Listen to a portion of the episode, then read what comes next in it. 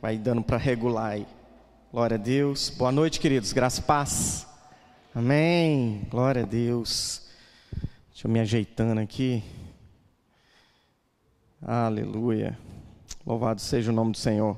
Bom aí, Uds, ficou bom? Tá bom? Ei, glória a Deus. Amém, queridos. Mais uma quinta-feira, mais um culto vida. E eu tenho certeza que a presença do Senhor está aqui no meio de nós. Amém?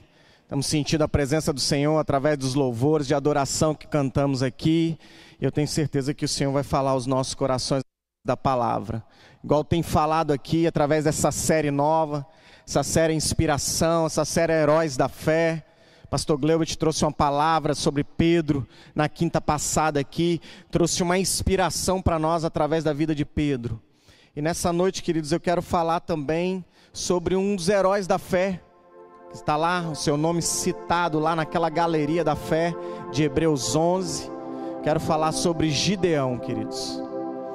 Logo que os pastores lançaram essa série, Inspiração, Heróis da Fé, o meu coração, sabe, saltou para falar sobre Gideão. Falei, se ninguém pregar antes de mim sobre Gideão, eu vou falar sobre esse cara brutal esse cara tem uma história muito brutal, tem uma história, sabe, aonde Deus moldou, aonde Deus transformou, aonde Deus direcionou os passos desse homem.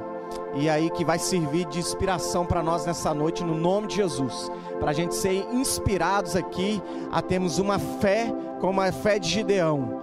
Então o título também dessa ministração é a fé de Gideão. Amém? Glória a Deus. Se você pudesse colocar de pé, abra sua Bíblia no livro de Juízes, no capítulo 6, no versículo 1 ao 12. Nós vamos ler o primeiro capítulo 6 para a gente já ir ganhando um contexto. Depois a gente vai para o capítulo 7.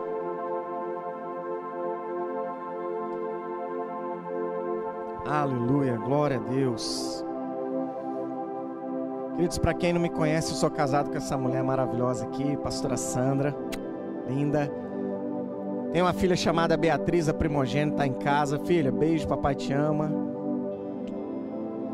Tem uma pequenininha que é o meu dengo, Clarinha. Ô oh, menina linda do pai. Beijo, minha filha. Aleluia. Vamos lá. Juízes capítulo 6, versículo 1 em diante. Nessa versão aqui, NVT diz assim: Os israelitas fizeram o que era mal aos olhos do Senhor por isso o Senhor os entregou nas mãos dos midianitas durante sete anos.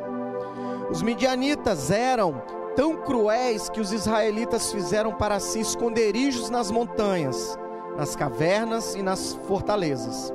Sempre que os israelitas faziam o plantio, saqueadores de Midian, de Amaleque e de outros povos do leste atacavam Israel. Acampavam na terra e destruíam as plantações até Gaza levavam as ovelhas, bois, jumentos e não deixavam coisa alguma para Israel comer. Esses bandos inimigos que viam com seus rebanhos e tendas era como uma praga de gafanhotos. Chegavam em camelos tão numerosos que era impossível contá-los, e só partiam quando a terra estava devastada. Os midianitas reduziram Israel à mais absoluta pobreza, e o povo pediu socorro ao Senhor. Quando os israelitas clamaram ao Senhor por causa de Midian, o Senhor lhes enviou um profeta que disse: Assim diz o Senhor, Deus de Israel: Eu os tirei da escravidão no Egito, eu os livrei dos egípcios e de todos os que o oprimiam, expulsei seus inimigos e dei a vocês a terra deles. Disse a vocês: Eu sou o Senhor seu Deus não adorem os deuses dos amorreus, em cujas terras agora vivem, mas vocês não me, me deram ouvidos. Então o anjo do Senhor veio e sentou-se debaixo de um grande carvalho em Ofra, que pertencia a Joás do clã de Abiezer. Gideão, filho de Joás, estava debulhando trigo no fundo de uma prensa de uvas a fim de não ser descobertos pelos midianitas. O anjo do Senhor apareceu a Gideão e disse: O Senhor está com você, guerreiro corajoso. Aleluia. Em outra versão vai dizer: O Senhor está com você, varão valoroso. Aleluia. Coloque a mão no seu coração, vamos orar mais uma vez. Pai poderoso, maravilhoso, eterno. Deus, mais uma vez, Senhor, nós clamamos a Ti, ó Pai, nesse culto que tem sobre a série, ó Pai, inspiração, Senhor. E nós estamos aqui para falar desse homem, ó Pai, a qual o Senhor enviou um anjo para falar para ele, Senhor, despertar, para falar para ele que o Senhor era com ele, que o Senhor estava com ele, Pai. Deus, que nessa noite nós possamos estar aqui ouvindo a tua voz, a tua palavra falando conosco. Eu sou com vocês, missão serra. Eu sou com vocês, homem, mulher, jovem, criança. Eu sou o Deus de vocês. Eu estou com vocês. Pai, que nós possamos ouvir a tua voz nessa noite, Senhor que nós possamos aqui, ó Pai, ter a mente cativa pelo Teu Espírito, Senhor, para que a Tua palavra, Senhor, nada possa interrompê-la, nada possa fazer nós desviarmos a atenção, mas nós possamos receber o alimento que vem do Senhor, Pai. Que eu diminua nesse momento o Teu Espírito Santo, ó Pai, possa ministrar o coração dos Teus filhos, ó Pai. Fala conosco, pois somos carentes, sedentos de ouvir a Tua voz. No nome de Jesus. Amém. E amém. Pode se assentar, queridos. Aleluia.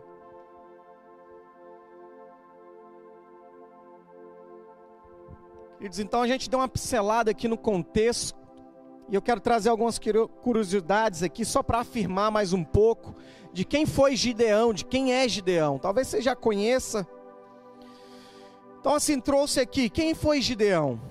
Então a gente viu aqui nos versículos anteriores que ele era filho de Joás, da clã de Abiezer, e ele pertencia à tribo de Manassés, uma das menores tribos também. E aí nós, Gideão viveu num período ao qual o povo de Israel havia se voltado à idolatria, praticando adoração a um deus pagão chamado Baal. Os israelitas não se preocupavam com as coisas do Senhor, então eles acabaram se tornando pragas acabaram se tornando presas fáceis dos midianitas. Mas por que isso, pastor? Porque é o que a gente leu aqui no anterior. O povo parou de adorar o Senhor, o povo parou, sabe, de servir ao Senhor na sua sinceridade. O povo começou a crescer, começou a estar, sabe, não tem, a gente fala muito disso que quando as pessoas recebem as bênçãos, muitas das vezes ela começa a virar as costas.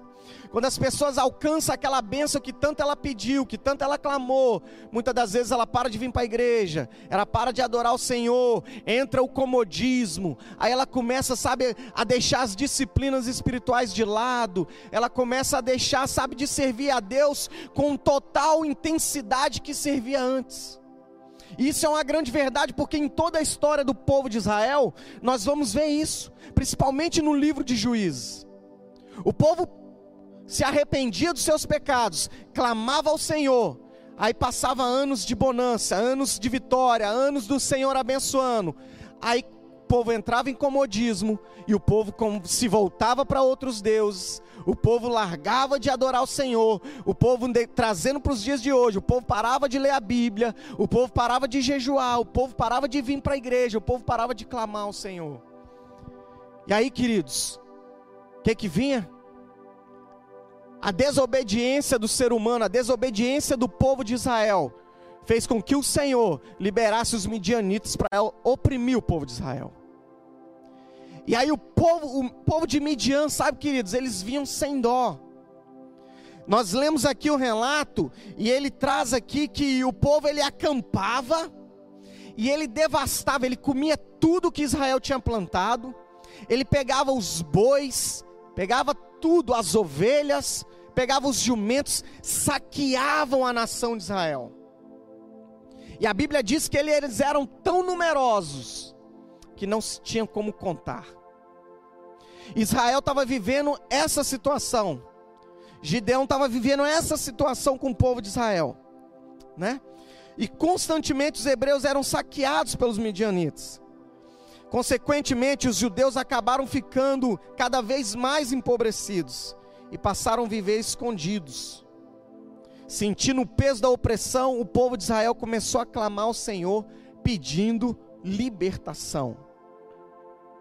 Foi nesse contexto, sabe, queridos, que Deus envia um anjo. debaixo de um carvalho em Ofra, ele aparece a Gideão. Gideão estava malhando o trigo no lagar. Gideão estava malhando o trigo no lugar de pisar uvas. Porque lá na Bíblia vai dizer para nós, ele estava se escondendo do povo de Midian. Ele estava lá, sabe, tratando do trigo, moendo trigo, trazendo ali, no lugar de fazer vinho, no lugar de fazer o suco da uva, o vinho, pisar as uvas, ou seja, escondido para que ninguém o visse, para que ninguém roubasse aquele mantimento que ele estava ali, que era o trigo. Uma finalidade de se esconder. E Gideão é um exemplo de como Deus escolhe o menor dos homens para desempenhar uma das mais importantes tarefas. Aqui é interessante, mais para frente a gente vai ver que ele logo dá uma desculpa para o anjo. Eu sou o menor da casa do meu pai, ou seja, ele deixa entender que ele era o caçula da casa do pai. E para a gente que estuda a palavra de Deus, para você que conhece a palavra de Deus, você sabe que a nação de Israel era muito ligada em cultura até hoje são muito ligados em cultura. Quando a gente vem ali trazendo sobre Isaac, Jacó, sobre Abraão, a gente vai ver os primogênitos recebendo a bênção dos pais. E aí Gideão tinha essa cultura, ou seja, eu sou o menor da minha casa, por que, que esse anjo está aparecendo para mim? Eu sou da tribo de Manassés, uma das menores tribos de Israel, por que está falando logo comigo? E aí, sabe, queridos, talvez eu e você se encaixa nessa mesma passagem, nesse mesmo contexto aqui que Gideão. Talvez você possa se olhar e se ver como um, o menor da sua casa. Talvez você possa se olhar e ver como o menor da missão serra. Como o menor que está aqui nessa noite, nessa igreja, em casa, como o menor aí da sua casa. Mas aí eu tenho uma boa notícia para você, queridos. Deus, sabe, é especialista em pegar esses menorzinhos e levantar eles para, sabe, fazer o quê? Para ir proclamar a vitória do Senhor dos Exércitos. Deus pega esses menorzinhos, esses que estão lá esquecidos, sabe, queridos? Que não tem fama alguma, aquele pastor que está mais esquecidinho lá, que não faz parte do, dessa grande mídia mas que está lá com seu devocional, que está lá crendo, tendo fé num Deus poderoso, esse Deus que salva, cura e liberta, e levanta esse pastor para falar para grandes homens. Sabe, queridos, muitas das vezes a gente passa por esse tipo de, de pensamento em nós, de que somos pequenos, de que somos os menores, de que não vamos conseguir, que às vezes os problemas se tornam tão grandes na frente da gente, e a gente dá uma ênfase tão grande para esse problema, e esquece que o nosso Deus é o Senhor dos exércitos e nunca perdeu uma batalha. E esquece que o Senhor levantou um jovem Davi para ir lá e derrubar aquele gigante. Pastor Igor ministrou, sabe, no domingo, sobre o medo que paralisa, sobre esse medo, o espírito do medo que tem parado nos dias de hoje e que também desde a antiguidade tem paralisado. E ele citou Davi na pregação dele. Sabe, queridos? Gideão se encontrava ali na mesma situação. Eu estou aqui num lagar debulhando trigo, porque eu estou morrendo de medo dos midianitas vir aqui me achar e roubar todo o trigo, e aí a gente passar fome. Eles já estavam passando por grandes necessidades, queridos. E aí o anjo do Senhor aparece para ele e chama ele varão valoroso em algumas traduções em outras, varão corajoso, homem corajoso.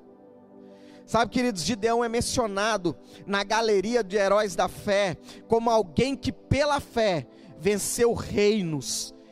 Hebreus 11, 32 e 33. Ele é conhecido como o mais importante dos juízes de Israel, o único deles que recebeu pessoalmente a visita de um anjo enviado por Deus. Gideão liderou Israel por 40 anos. E durante todo se reinar, durante a sua vida, houve paz em Israel.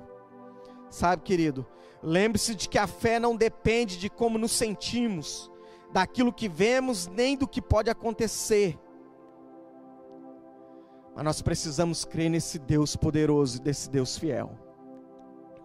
Relato tão conhecido e empolgante da vitória de Gideão sobre os midianitas é, na verdade, uma história de fé que nos desafia a crermos na palavra de Deus e a viver esta palavra de maneira prática em nossos dias.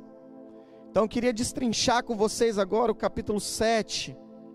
A gente ganhamos o contexto de quem é Gideão, lemos o capítulo 6 até o versículo 12, para sabermos qual era a situação que Gideão estava enfrentando, qual era a situação que a nação de Israel estava enfrentando naqueles dias. Agora eu queria que você mudasse a página, pulasse para o capítulo 7 aí de Juízes.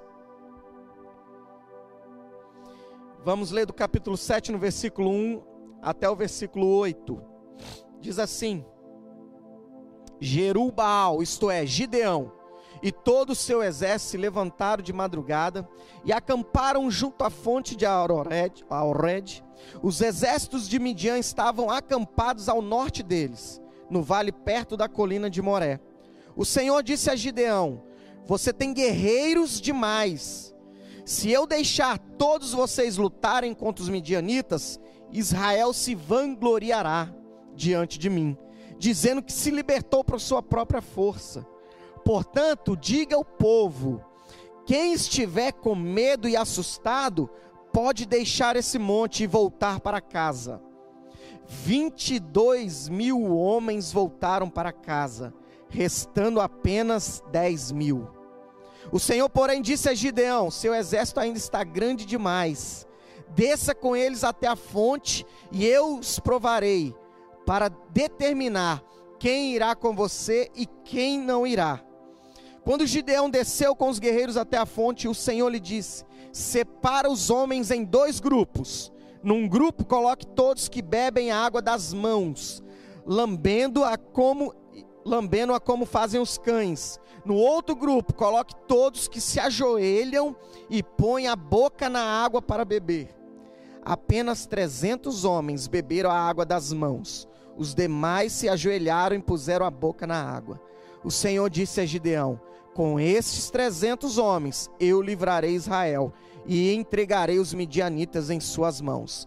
Mande para casa os demais.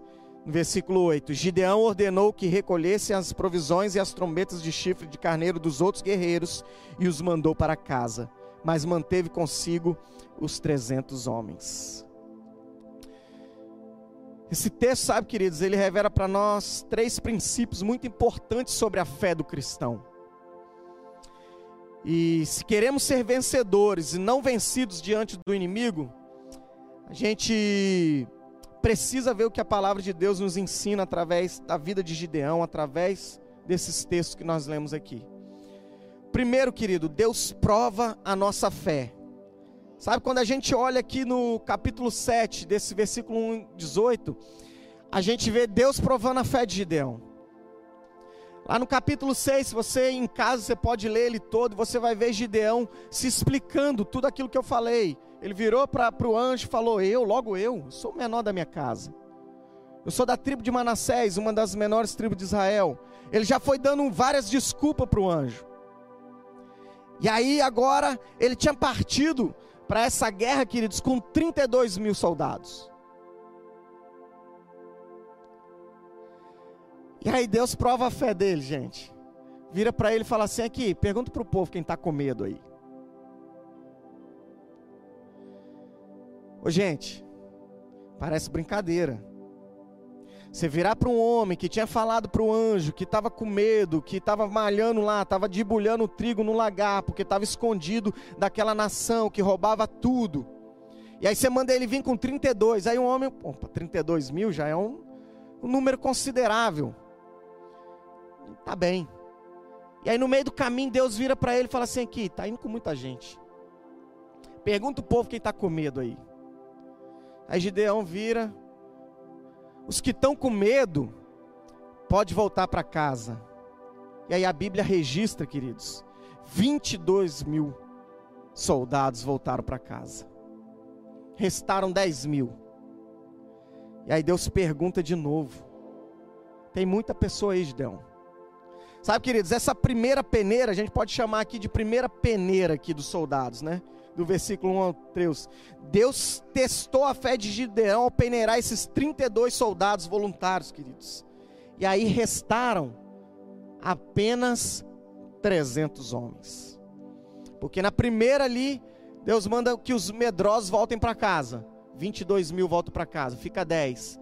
E aí Deus vira para Gideão e fala assim: aqui, agora você vai separar o grupo em, dois. Os que pegarem a água e lamberem como cão, trouxerem até a boca e beberem, você separa.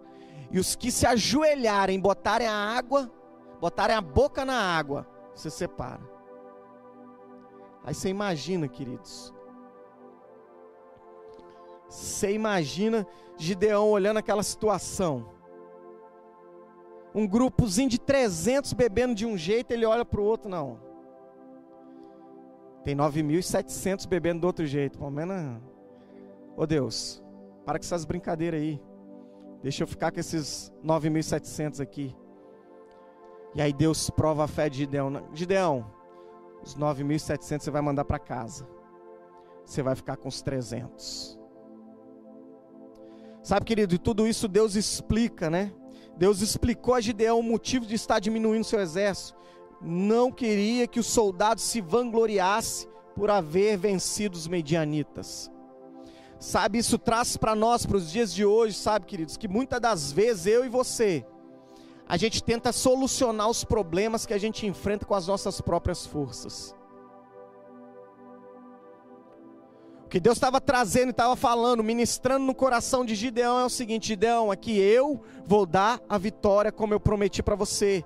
Não vai ser pela força do braço de vocês, não vai ser pelo exército de Israel, mas vai ser pelo Senhor dos exércitos.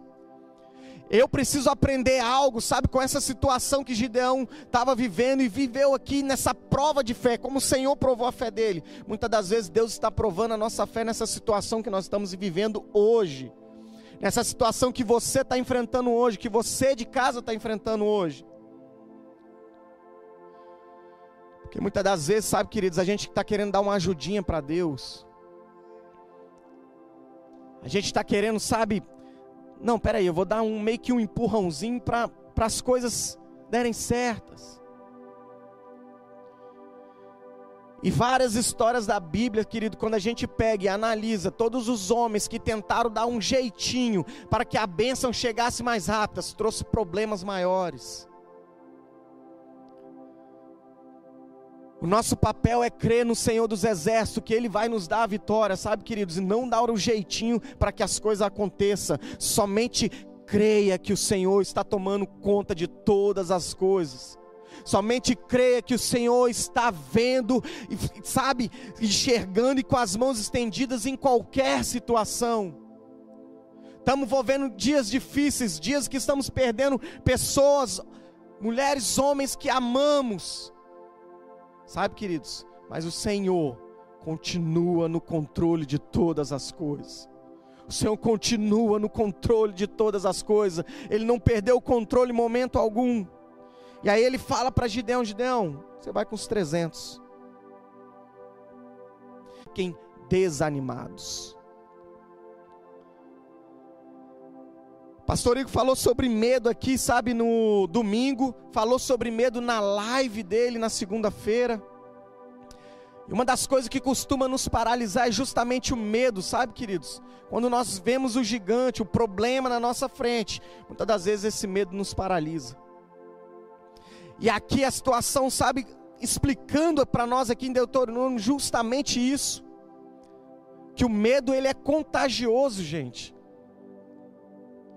Ele deu o, exemplo de Davi, que quando chegou lá, o povo, a nação de Israel estava aterrorizada com o gigante Golias, que todos os dias pela manhã vinha e afrontava eles. A Bíblia vai registrar que os joelhos tremiam. Uma pessoa com medo, ela contagia, sabe, queridos? O medo, ele é contagiante. O medo, ele tenta entrar no nosso coração e de uma forma expulsar a nossa fé. Não tem como, sabe, querido, nós estamos temerosos em nossos corações e ao mesmo tempo estarmos cheios de fé, porque se nós estivermos cheios de fé, essa fé vai expulsar o medo. Do contrário, também é válido, se nós estivermos cheios de medo, esse medo vai ofuscar a nossa fé.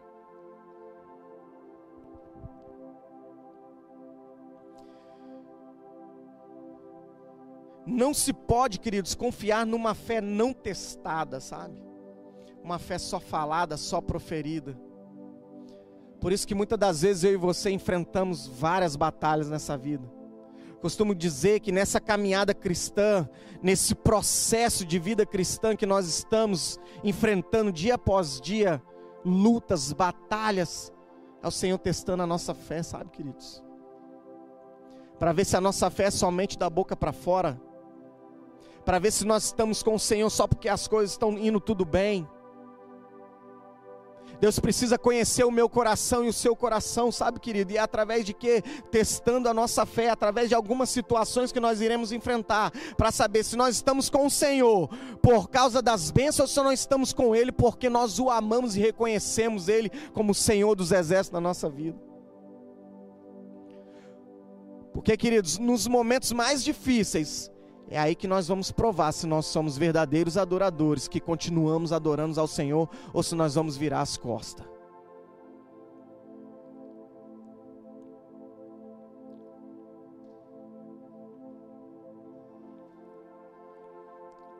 Certa vez alguém disse: a fé é como uma escova de dente.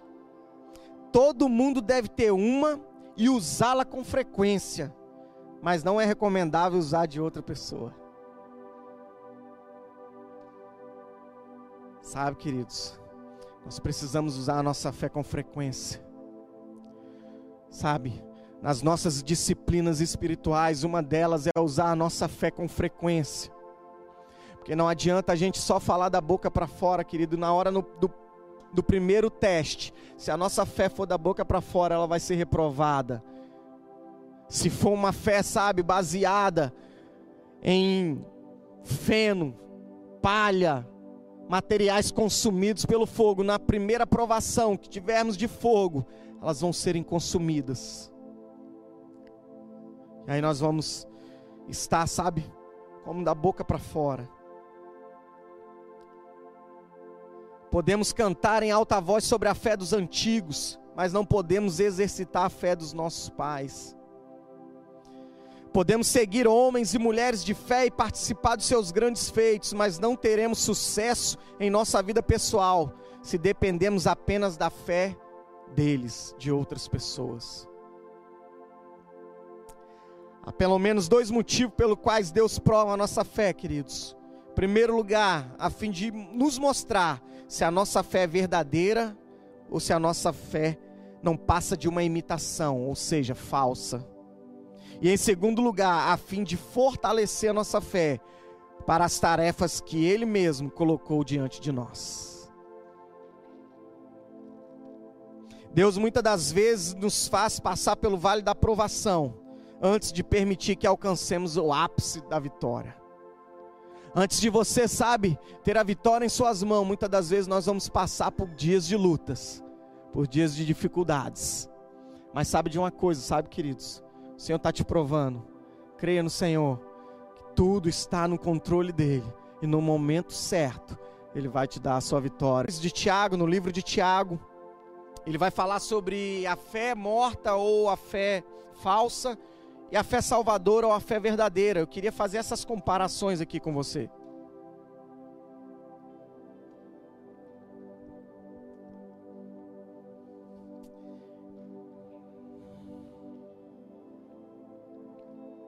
Ler com vocês aqui Tiago, capítulo 2, versículo 14.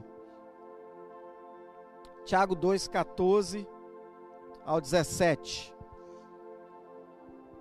De que adianta, meus irmãos, diz, dizerem que têm fé se não a demonstram por meio de suas ações? Acaso esse tipo de fé pode salvar alguém?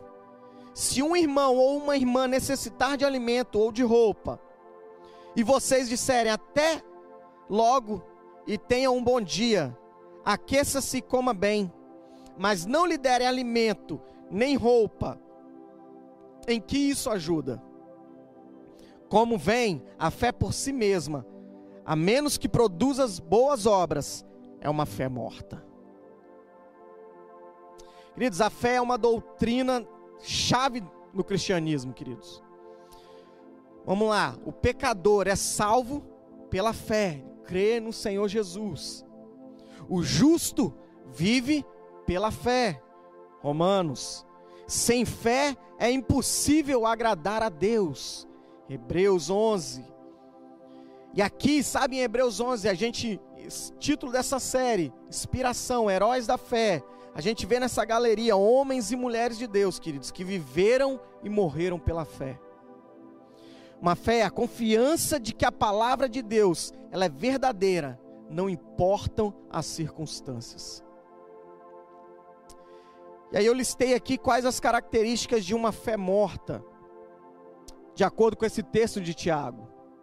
Primeiro, fé morta é uma fé divorciada da prática e da piedade. É um erro pensar que apenas recitar ou defender um credo ortodoxo faz de uma pessoa um cristão. Sentimento intelectual apenas não é uma fé salvadora, queridos. A fé que não produz vida, que não gera transformação, é uma fé espúria. Aí eu coloquei aqui, sabe, uma ilustração de um pastor que foi encontrado, que foi pego, que foi confrontado por estar adulterando. E aí ele respondeu para os irmãos daquela igreja: e daí? Se eu estou cometendo adultério, eu prego os melhores sermões, prego melhor do que antes. Sabe, esse homem estava dizendo que enquanto ele acreditasse e pregasse doutrinas ortodoxas, não importava a vida que ele levava. Só que Tiago, queridos, vem quebrando todo esse tipo de pensamento. As igrejas estão cheias de pessoas que dizem que creem, mas não vivem o que creem. E isso é uma fé morta, queridos. Não, não basta só dizer, aqui Tiago traz para o campo da prática, sabe? Não adianta, ele coloca esse exemplo justamente que ele fala. Veio um irmão até nós, com fome, sem roupa. É só bater nas costinhas dele. Nós que conhecemos a palavra, que aceitamos ao Senhor Jesus como o único suficiente Salvador da nossa vida, que temos Ele, sabe, como profissão de fé, que Ele é o Filho de Deus, que vive e reina para sempre. A gente só dá um tapinha nas costas da pessoa. Ô oh, meu irmão, Deus te abençoe e despedir essa pessoa, Tiago vai dizer para nós que isso é uma característica de uma fé morta. O segundo ponto, de acordo com o texto de Tiago, fé morta é uma fé meramente intelectual. As pessoas consentem com certas verdades, mas não é mudada por elas. No verso 14, Tiago pergunta: Pode acaso semelhança de fé salvá-lo? Quando semelhante ele está falando é de um certo tipo de fé, ou seja, a fé apenas verbal, em oposição à fé verdadeira.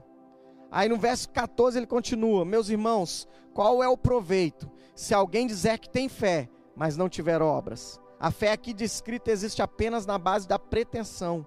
A pessoa diz que tem fé, mas na verdade não tem. As pessoas com uma fé morta substituem obras por palavras. Eles conhecem as doutrinas, mas eles não praticam a doutrina. Eles têm discurso, mas não têm vida. A fé está apenas na mente, mas não na ponta dos dedos.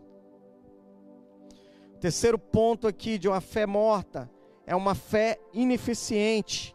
Tiago dá dois exemplos nessa fé para ilustrar a fé. Um crente vem para a igreja sem roupa e própria comida, e uma pessoa com a fé morta, vê essa situação e só dá um tapinha nas costas, aquilo que eu falei com vocês. Sabe, queridos, como cristão, nós precisamos se compadecer, ter um coração piedoso. Porque não adianta nada, sabe, a gente falar e professar sobre Jesus, se os nossos testemunhos como cristão não estão referindo a como discípulos de Jesus. Cristo, quando pisou nessa terra, fez grandes maravilhas, curou, libertou, salvou, abençoou o povo, queridos. Vários exemplos registrados na Bíblia. povo com fome, ele pergunta para os discípulos: o povo está com fome. Nós temos que dar alguma coisa. Aí o povo, mas é o tanto de gente, Jesus. Não tem como comprar comida para esse tanto de gente, não. O que, que tem aí? E aí ele multiplica pão e peixe, queridos. E nós, como discípulos, a gente vê os apóstolos, a gente vê os discípulos dando continuidade nas obras que Jesus fez. E não pode ser diferente nos nossos dias, queridos. Eu preciso dar continuidade naquilo que Jesus fez. A gente precisa ter entendimento disso, que Ele está lá à direita do Pai Todo-Poderoso, queridos.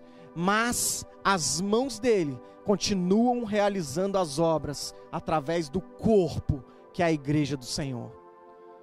Sabe, a gente tem acompanhado aqui, nesse um ano de pandemia, o ministério que mais cresceu, o ministério que mais, sabe, ajudou as pessoas, foi o Ministério Pão Nosso aqui na Missão Serra.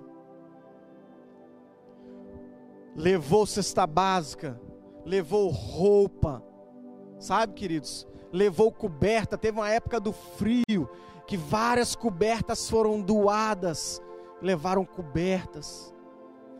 É isso, sabe, queridos? Uma fé que pratica, uma fé que continua fazendo as obras do nosso Criador, uma fé que continua fazendo as obras que o próprio Jesus fez.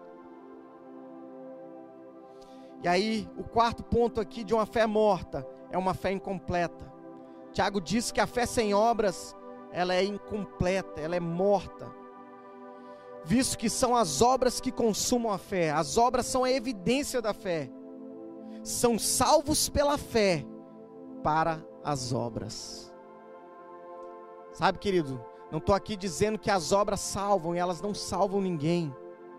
Mas se nós somos salvos em Cristo, nós vamos continuar fazendo as obras que Ele fez nessa terra. Se nós somos salvos em Cristo Jesus, uma pessoa vir necessitada de alimento, queridos, necessitada de vestir, que é o próprio Cristo fala das coisas básicas: comer, beber e vestir. E a pessoa vem até nós, e nós demos tapinha nas costas. Queridos, lamento dizer, mas a nossa fé está morta. Uma fé que não presta.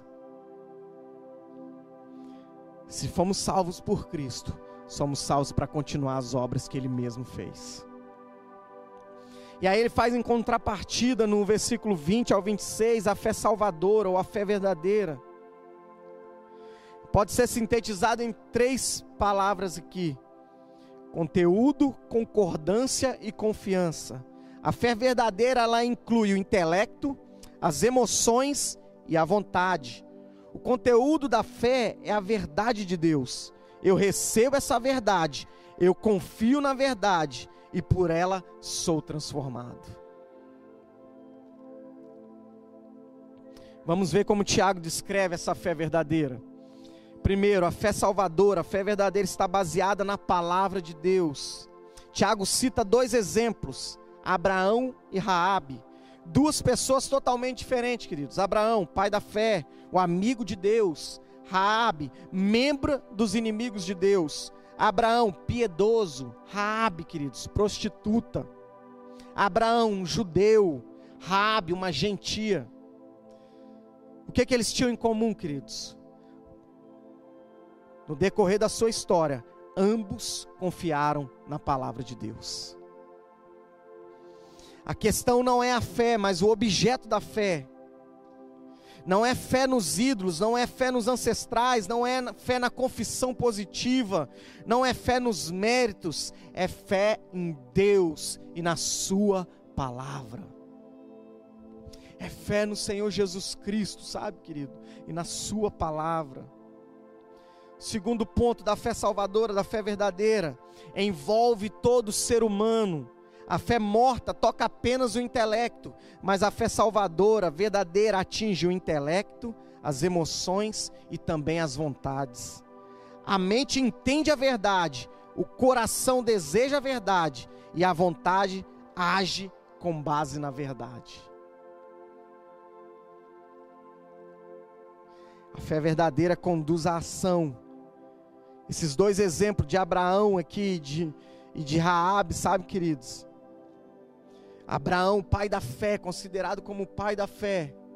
Deus diz para ele: sai da tua terra, do meio da tua parentela e vai para uma terra que eu hei de te mostrar. Abraão ouviu a voz de Deus, saiu da tua terra, da tua parentela e foi. Caminhou sem rumo. Outro episódio da vida de Abraão, ofereceu o seu filho, Isaac, o único filho, a Deus. Sabe? Lá em Hebreus 11, 19, quem, o autor que escreveu, ele diz que crendo que Deus poderia ressuscitá-lo. Sabe? Raabe creu e agiu, queridos. Ela ouviu a palavra de Deus através dos espias lá, que Deus ia destruir, que aquela cidade estava condenada. Então ela entendeu a mensagem, ela sentiu no seu coração, o coração dela foi tocado. E aí ela fez algo, protegeu os espias. Ela arriscou a sua própria vida para proteger os espias. Mais tarde, queridos, ela fez parte do povo de Deus. Maior que isso, ela se tornou membro da genealogia de Cristo. Fé. As vitórias alcançadas pela fé, ela glorificam a Deus, pois ninguém é capaz de explicar como ocorreram, queridos. Sabe? Talvez você está enfrentando um problema aí que você precisa colocar a sua fé em ação. Você precisa colocar sua fé em oração. Talvez você está orando para uma pessoa que está passando momentos difíceis, está mesmo internada, hospitalizada. Queridos, nós precisamos colocar a nossa fé em ação. Nós precisamos crer no Senhor. Que o Senhor está no controle de todas as coisas. E entender, e continuar orando, e continuar perseverando. Sabe, a gente atende alguns casais, como rede familiar, eu e a pastora Sandra. E aí, às vezes, a gente vê muitas pessoas querendo, sabe, desistir.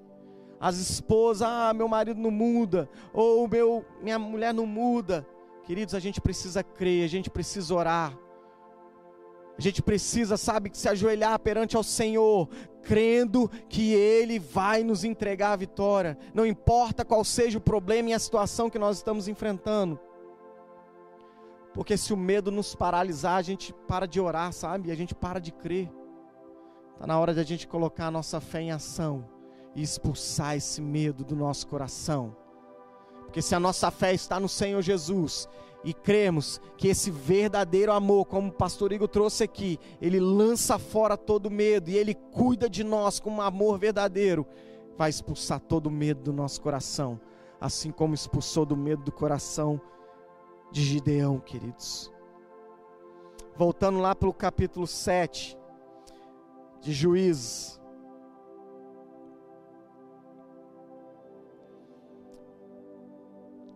no versículo 4 e 8.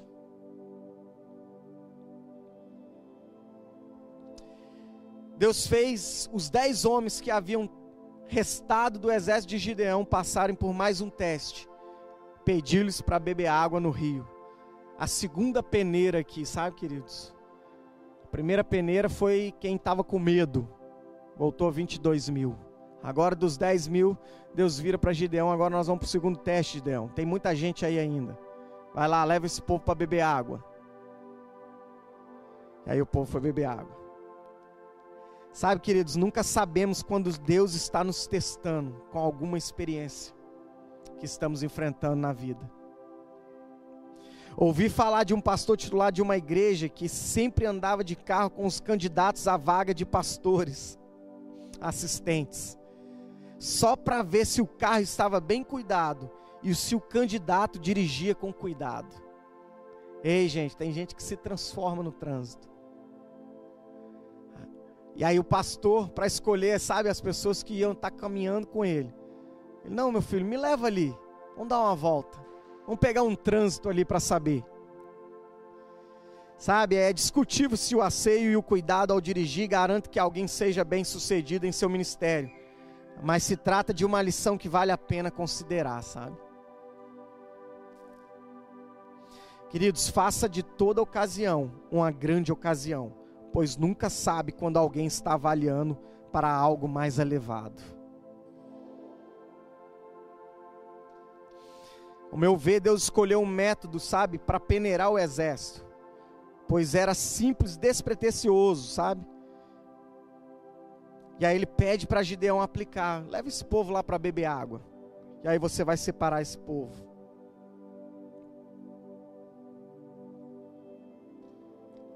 Interessante, sabe, queridos, quando Moisés fala em Deuteronômio capítulo 32, que ele assegurou aos israelitas de que se obedecesse ao Senhor, um soldado perseguiria mil, e dois mil, e dois soldados fariam fugir dez mil. Assim, Gideão, queridos, ia precisar só de 27 soldados para derrotar todo um exército dos midianitos, que a Bíblia relata 135 mil homens. Ou seja, então Deus deu 300, ele estava ainda em vantagem, né? Gideão, apropriar-se dessa promessa e seguir as instruções de Deus, derrotou o exército do inimigo e trouxe à terra paz que durou cerca de 40 anos. O primeiro ponto aqui, queridos, é que Deus prova a nossa fé. Por que Ele prova a nossa fé? Ele está vendo se nós estamos confiando nele, sabe? Verdadeiramente a nossa confiança está em Deus. Será que a minha confiança e a sua confiança, sabe, queridos, está na nossa força ou está na força dos braços do nosso Senhor, do Senhor dos exércitos? E a gente vê Deus encorajando Gideão do versículo 9 ao 15 do capítulo 7, né? O Senhor queria que Gideão e seus 300 homens atacassem o acampamento inimigo durante a noite. Mas primeiro teve de tratar do medo que persistia no coração de Gideão. Deus já havia dito para Gideão, queridos, três vezes que ele era com ele. O anjo falou com ele no capítulo 6, versículo 14. Onde Deus, próprio Deus falou com ele no capítulo 7, versículo 7. E depois havia tranquilizado com ele com os sinais, né? Porque Gideão fez lá os sinais. Ô oh Deus, agora molha a lã. Não, agora deixa a lã enxuta, molha em volta. Sabe, queridos? Ele queria ver mesmo, ele pediu, Senhor, estou me atrevendo aqui, mas eu queria que o Senhor me desse um sinal do que o Senhor que está falando comigo, do que o Senhor que vai estar tá conosco. E aí Deus já tinha provado para Gideão. Tudo aquilo que Gideão pediu, ele fez. E aí Deus manda Gideão atacar o povo à noite. E Gideão estava temeroso. E aí Deus vem e dá mais uma, mais uma ordenança para Gideão, no versículo 9. Naquela noite o Senhor disse: Levanta-te, desça ao acampamento dos medianitas, pois eu os entregarei em suas mãos. Mas se você tem medo de atacá-los, desça até o acampamento com o seu servo Purá. Ouça o que os medianitas estão dizendo, e você se encherá de coragem e terá ânimo para atacar. Sabe, queridos, essas ministrações que estão sendo feitas aqui com um tema de inspiração, com um tema de heróis da fé, elas precisam, sabe, de alguma forma te inspirar, me inspirar, a tirar, a abandonar o medo, tirar o medo dos nossos corações, a nos encorajar, sabe, a irmos para a guerra, a vencermos os nossos gigantes, a enfrentarmos os nossos problemas de frente, pois é o Senhor dos Exércitos que está colocando sobre nós a coragem, pois Ele não nos deu um espírito de medo ou de covardia, mas Ele nos deu um espírito de ousadia e de coragem, queridos. E aí ele vem agora e traz para Gideão: Gideão, desce lá. Você ainda está com medo? Você ainda está? Desce lá. E aí no versículo 12: Os exércitos de Midian e Amaleque e os povos leste cobriam um vale. E Gideão, no 13, Gideão se aproximou no exato momento em que um homem contava um sonho a seu amigo. O homem disse: Tive um sonho, no qual um pão de cevada veio rolando para dentro do acampamento midianita. Então bateu numa tenda e ela virou, desmontando-se. Aí o amigo respondeu: Olha isso, gente. O sonho só pode significar uma coisa: a espada de Gideão, filho de Joá, o israelita Deus entregou todo o exército medianita nas mãos dele. Gente, se agora se esse homem não se enchesse de coragem, Agora Deus ia mandar fogo do céu e consumir ele, gente. Não tinha, não tinha como não. Gideão, desce lá agora no acampamento. Você vai chegar lá e vai escutar o que o pessoal está falando. Aí ele chega no acampamento, diante, tem um, um amigo contando para o outro: Cara, você não vai, vai acreditar no que eu sonhei. Sonhei que vinha um pão feito de cevada e ele rolava pelo acampamento e derrubava as barracas. Aí o, o amigo dele fala: Não, cara, esse sonho só tem uma tradução: é a espada de Gideão. Deus deu a vitória para Gideão. Você imagina o, o seu inimigo virando para você, sabe? O próprio gigante que está na sua frente virando para você e contar um sonho. Sonhei que você vinha com a espada e cortava a minha cabeça. E você glorificava ao Senhor dos exércitos pela vitória que o Senhor te entregou. Mesma coisa, sabe, queridos, e nós precisamos entender e discernir isso no nosso coração. O tempo todo o Senhor está trazendo palavra para nos encher de coragem. O tempo todo o Senhor está trazendo palavra para nós sairmos das mesmices e entrarmos, sabe, no centro da vontade de Deus, para então caminharmos com o Senhor face a face. O tempo todo o Senhor está nos chamando de algo, de um lugar para realizarmos algo para Ele. Mas às vezes o medo está nos paralisando. Às vezes as situações estão nos paralisando. Às vezes os problemas estão nos paralisando. E aí, pela quarta vez, o Senhor, através agora da boca do inimigo, fala para Gideão que entregou o exército em suas mãos. Ainda que precisassem lutar na batalha, os israelitas já haviam vencido. Os, os 300 homens poderiam atacar o exército inimigo, certo de que Israel seria vitorioso. Os cristãos que creem nas promessas de Deus e que vêm fazer grandes coisas são conduzidos à humildade por saberem, queridos, que Deus foi que deu a vitória. Nós precisamos ter esse entendimento. Se você está aí, se você está, sabe, levantando, indo para um trabalho, foi o Senhor que está te dando saúde, um Senhor que permitiu que o seu trabalho fosse conservado, sabe, queridos? E do contrário também, queridos, creia, com fé. Se você está vivendo por um momento difícil, que não tem uma porta aberta, que você está orando por uma porta aberta, creia que o Senhor pode abrir porta onde não tem. Pode chamar, trazer à existência, sabe? Uma porta para você em meio a esses dias difíceis.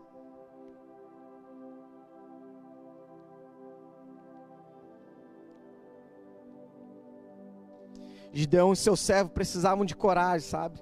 Para entrar no território inimigo. E aí Deus usa, dá o sonho àquele soldado. E é interessante também no versículo 15, querido, que diz assim: Quando Gideão ouviu o sonho, a sua interpretação, prostrou-se em adoração.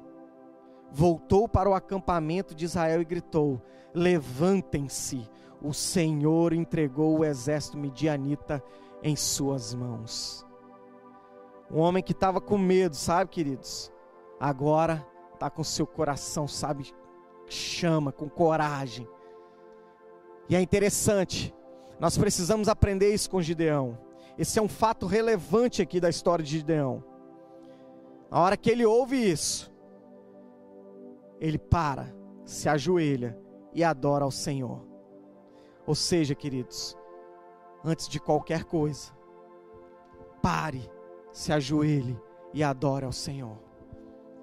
Para expulsar aquele medo ali, o Senhor estava colocando, sabe, sobre o coração de Gideão um verdadeiro adorador, sabe, queridos? E aqui é uma chave, né, para sermos vitoriosos em Deus. Antes de ser guerreiro vitorioso, precisamos nos tornar verdadeiros adoradores, que adoram o Pai em espírito e em verdade.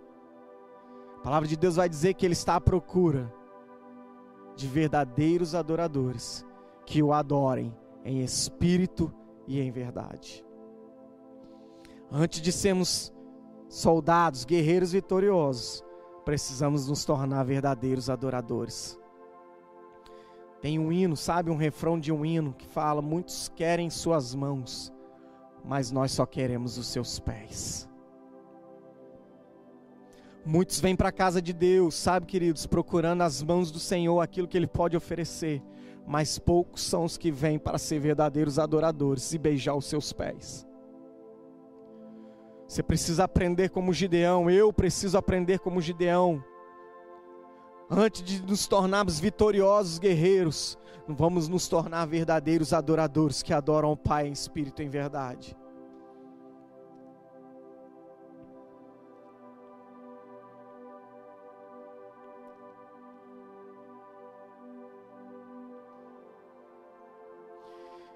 Deus honra a fé dos seus servos. De maneira que Deus recompensou a fé de Gideão. Deus lhe deu sabedoria para preparar o exército, sabe, queridos? É interessante, sabe, que o que Gideão vai para a guerra, que ele leva como um exército para a guerra, sabe? De maneira nenhuma a gente consegue enxergar, meu Deus, o cara está indo com uma tocha, com um vaso e com um chofar, com um chifre. Cadê a espada? Cadê a foice que seja, né? Cadê a lança? Cadê o escudo? Não, queridos. Deus deu a direção. Vai com uma tocha, com um vaso e com um chofar. Sabe, no decorrer dessa história, a estratégia de Deus que Deus deu para Gideão é interessantíssimo, de você também possa ler em casa e meditar nisso. Nas coisas mais improváveis, Deus garante a vitória para o seu povo. Mais uma vez, Deus afirmando para o seu povo aqui: não é pela espada, não é pela lança, não é pela foice, por nada disso.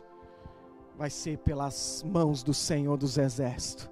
Vai ser pelas minhas mãos, Gideão.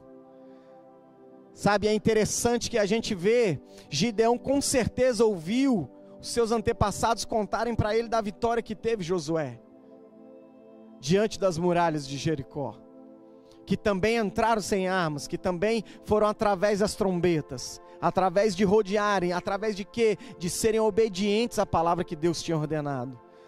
Aqui Gideão também recebe a ordenação de Deus, uma direção de Deus, e ele vem com a prática, com a obediência daquilo que recebeu de Deus.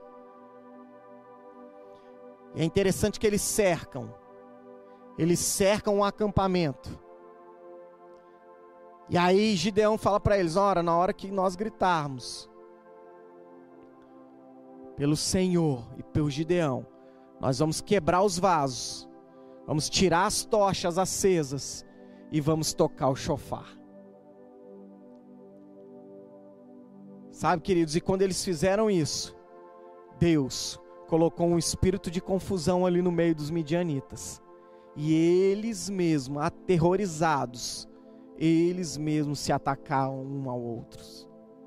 E aqueles que estiveram com tanto medo, eles saíram fugindo, saíram correndo. Sabe, queridos, eu e você precisamos aprender isso. A partir do momento que nós sermos verdadeiros adoradores, que colocam, que se dobram o seu joelho, que procuram os pés do Senhor, o Senhor pelejará por nós. As lutas estão difíceis, pastor. Estou passando dificuldade, estou passando momentos difíceis. Ajoelha nos pés do Senhor. Busque os pés do Senhor e deixe Ele ser, sabe, o Senhor dos exércitos nessa batalha, nessa peleja, nessa guerra que você está enfrentando.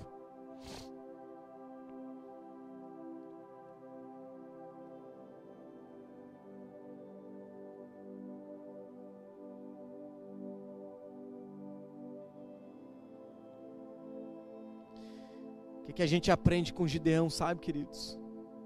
Deus pode pegar um homem cheio de dúvidas como Gideão e fazer dele um general de guerra. Deus pode pegar um homem cheio de dúvida como Gideão, com medo, e suscitar coragem sobre o coração dele. E fazer ele liderar 300 homens para vencer uma batalha sem precisar lutar sem precisar empunhar espadas.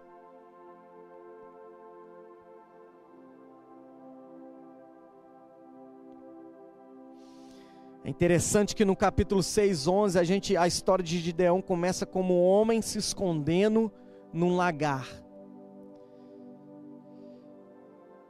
E aí a grande vitória de Gideão tornou-se um marco na história de Israel, pois lembrou os israelitas do poder de Deus de livrá-los do inimigo.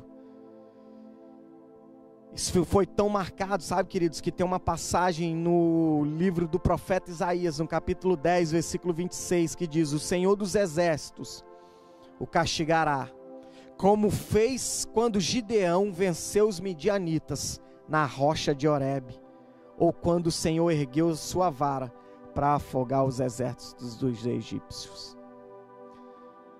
Essa grande batalha, essa grande luta ficou marcado na geração de Israel e nessa noite eu queria que ela ficasse marcada na minha vida e na sua vida como inspiração, sabe, queridos?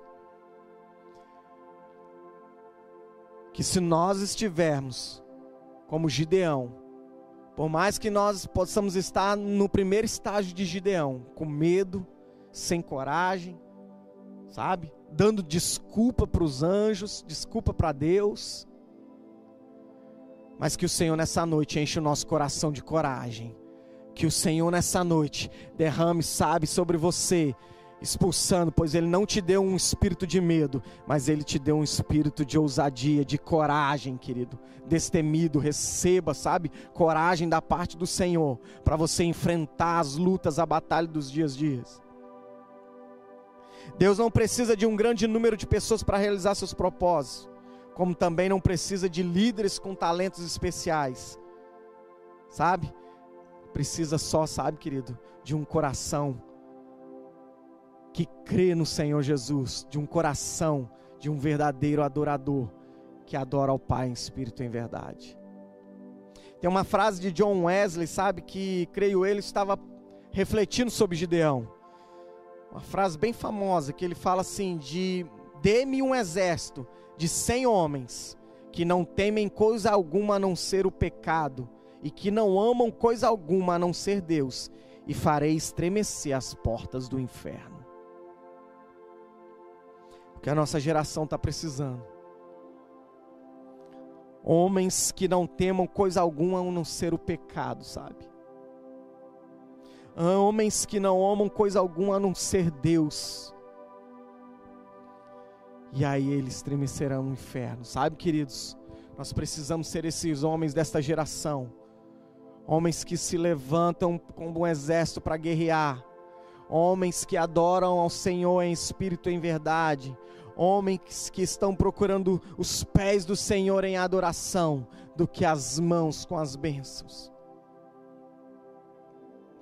Para concluirmos, queridos,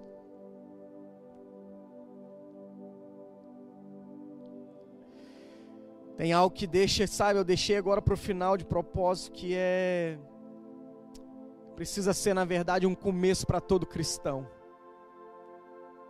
Juízes 6, 25, 26 vai dizer: Naquela noite o Senhor disse a Gideão: Tome o segundo touro do rebanho do seu pai, aquele de sete anos, derrube o altar que seu pai fez para Baal, e corte o poste de Acerá, que fica ao lado do altar. Depois construa um altar para o Senhor seu Deus, no alto desta coluna, arrumando as pedras com cuidado, e sacrifique-o sobre o altar como holocausto, e use a lenha como a madeira do poste que você vai cortar. Assim como Deus chamou Gideão lá no início, dando uma direção para ele derrubar o altar de adoração de Baal e cortar o poste de Acerá, e depois falou para ele construir um altar. Gideão nos inspira nessa noite, sabe, queridos, através da obediência da palavra de Deus, a termos uma obediência radical. E aí a gente precisa analisarmos. Que Deus está falando para mim e para você. Derrube os altares de outros deuses. O que tem feito concorrência no meu coração e no seu coração, queridos. Que tem sido concorrente de Deus Sabe, queridos, Deus não divide a sua glória com ninguém. Deus não aceita concorrência no, no coração dos seus servos, sabe? Nós precisamos isso. Primeira coisa que Deus chamou Gideão e pediu para ele fazer foi derrubar o altar que tinham feito. O povo de Israel tinha feito para Baal. O próprio pai de Gideão tinha feito, levantado um altar a Baal, queridos. Primeira coisa que Deus pediu, derruba esse altar e levanta um altar de adoração ao Senhor. Sabe, nessa noite eu e você possamos derrubar todos os altares da concorrência que fazem concorrência com o nosso Deus, para nós colocarmos e prepararmos o nosso coração como um altar de adoração ao Senhor.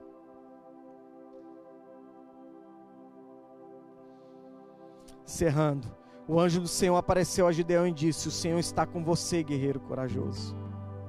Gideão não se enxergava dessa forma mas Deus não enxerga como um homem vê. Sabe o que eu tenho para dizer para você nessa noite, para mim mesmo? Talvez nós estamos dando desculpa para Deus para fazer muitas coisas. Deus não enxerga como um homem vê.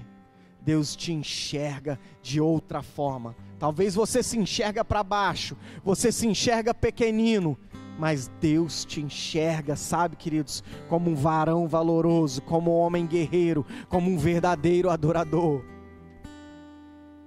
Deus não nos vê a, nós, a nossa realidade de maneira diferente, mas Deus vê de maneira diferente da que vemos.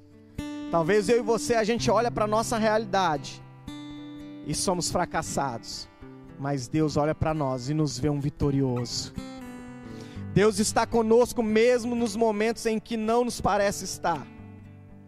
Deus vê potencial em nós, potencial que às vezes nem nós vemos em nós mesmos. Sabe, querido, queria que você se colocasse de pé nessa noite. Gideão nos inspira a obedecer ao Senhor, a voz do Senhor. Gideão nos inspira, sabe, com a sua fé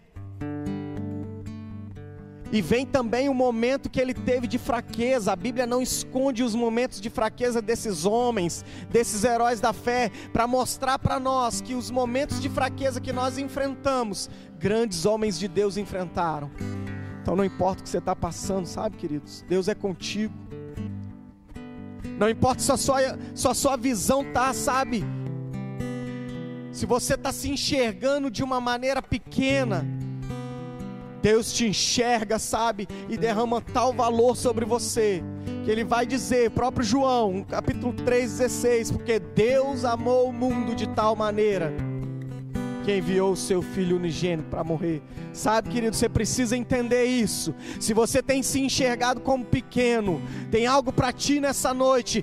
Deus te enxerga como um homem valoroso, como uma mulher valorosa, como um jovem valoroso. Deus te enxerga diferente. Ore ao Senhor nessa noite, Senhor, eu quero me enxergar como o Senhor me vê, um vitorioso em Ti. Paulo vai dizer aos Efésios que nós somos vitoriosos em Cristo nas regiões celestiais. Você precisa olhar para você e se enxergar vitorioso em Cristo, aonde, pastor? Nas regiões celestiais. É lá o nosso campo de batalha. É lá que o nosso Senhor, o general, nunca perde uma batalha. Ah. Pediu o pastor Rodrigo para trazer um hino para nós, sabe, queridos? Um hino que lá na minha juventude Estava no meio, sabe, do. Frequentava os ciclos de orações das irmãs do coque, que é as irmãs brutal demais. E elas costumavam louvar esse hino, sabe? E aí quando fala de heróis da fé, sabe, querida, a gente precisa também parar para pensar todas as situações que esses heróis enfrentaram no passado.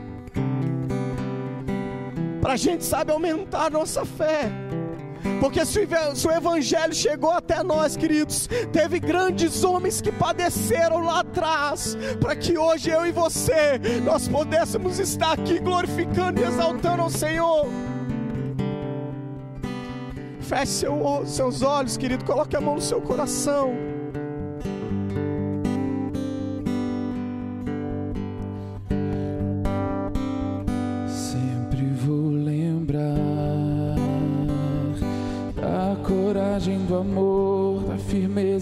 Vontade, da fé e devoção.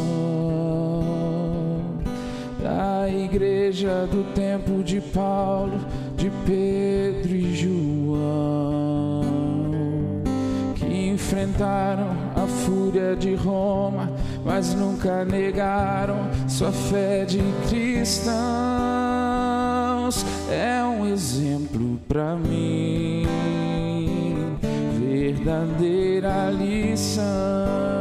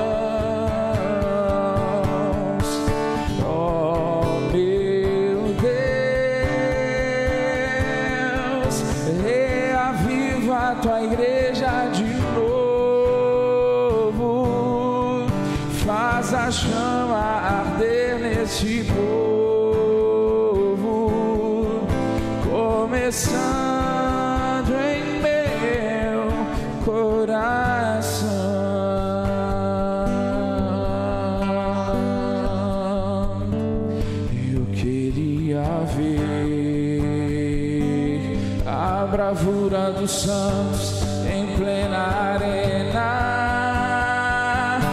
enfrentando os leões. Quanto mais a fogueira queimava, se ouvia o louvor dos nossos irmãos. Sob o sangue tombavam nas ruas, chegavam no céu com a vitória nas mãos exemplo para mim, verdadeira lição.